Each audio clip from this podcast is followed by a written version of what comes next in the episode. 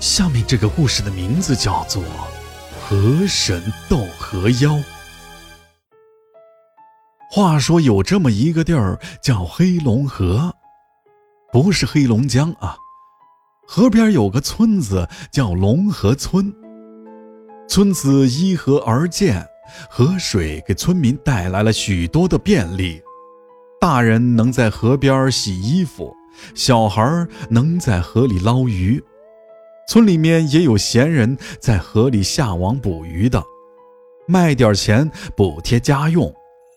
可能就有人说了，这靠着这条河还真不错。那你可就错了。平时还好，可要是到了每年雨季的时候就不得了了。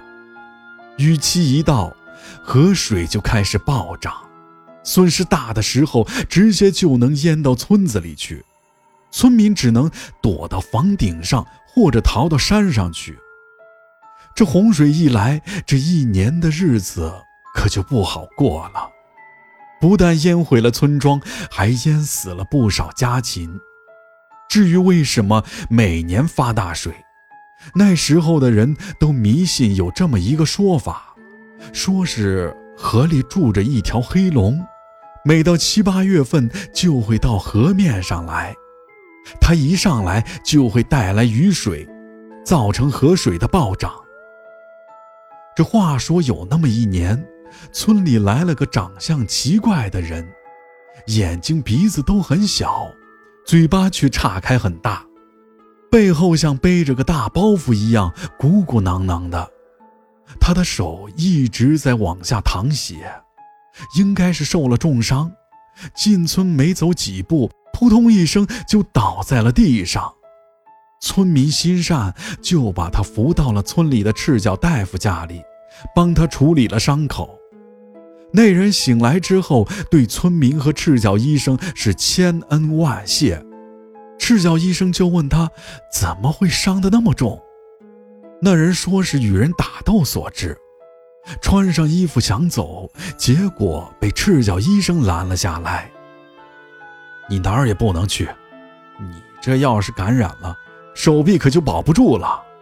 那人说：“哎呀，我要是留下，等仇家来了，可能会连累你们。”赤脚医生却没太当回事儿，说：“村里人吃的苦、遭的罪可是不少了，不在乎多一次少一次的。”在那人的追问下，赤脚医生就说起了黑龙每年发大水的事儿。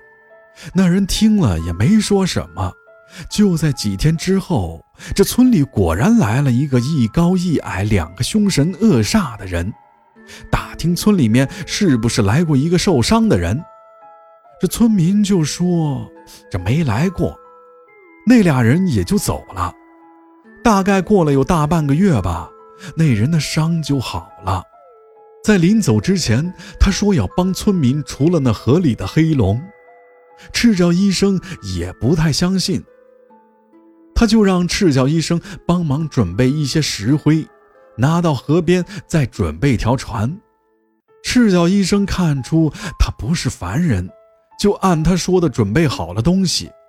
那人独自把船撑到了河里，把船上的石灰全都倒在了一个地方，对着河面大声叫喊：“何方妖孽在河里兴风作浪，敢出来露个脸吗？”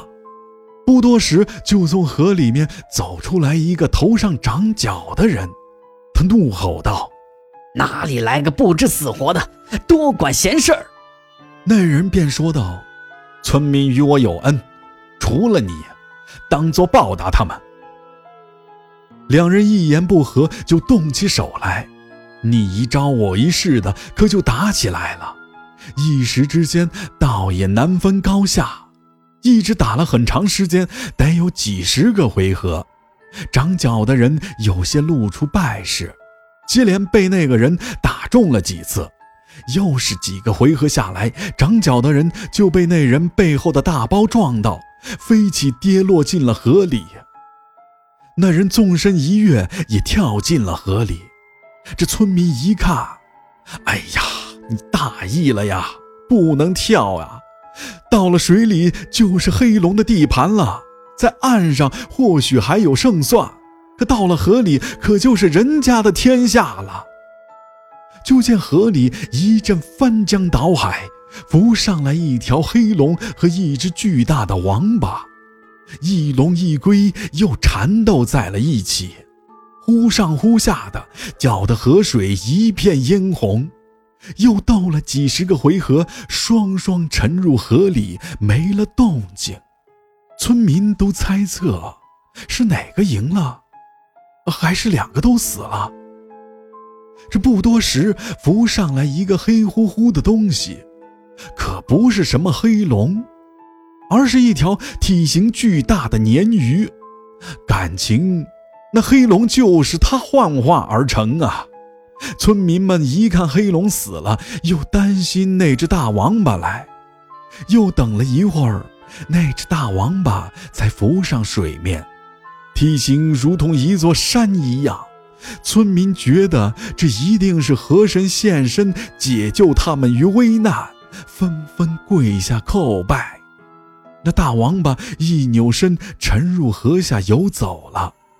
就在当晚，有许多村民听到轰隆隆的声音，却不是发大水。第二天一早就发现黑龙河上又多了一座山，把河水分成了两半。后来啊，那里就改叫三河口了。有村民说是夜里看到那只大王八把山驮来的。村民回想起来，也不知道那河神叫什么，只听赤脚医生说他姓袁。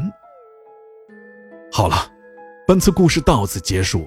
如果喜欢阿洛讲的故事，就请分享给你的朋友吧。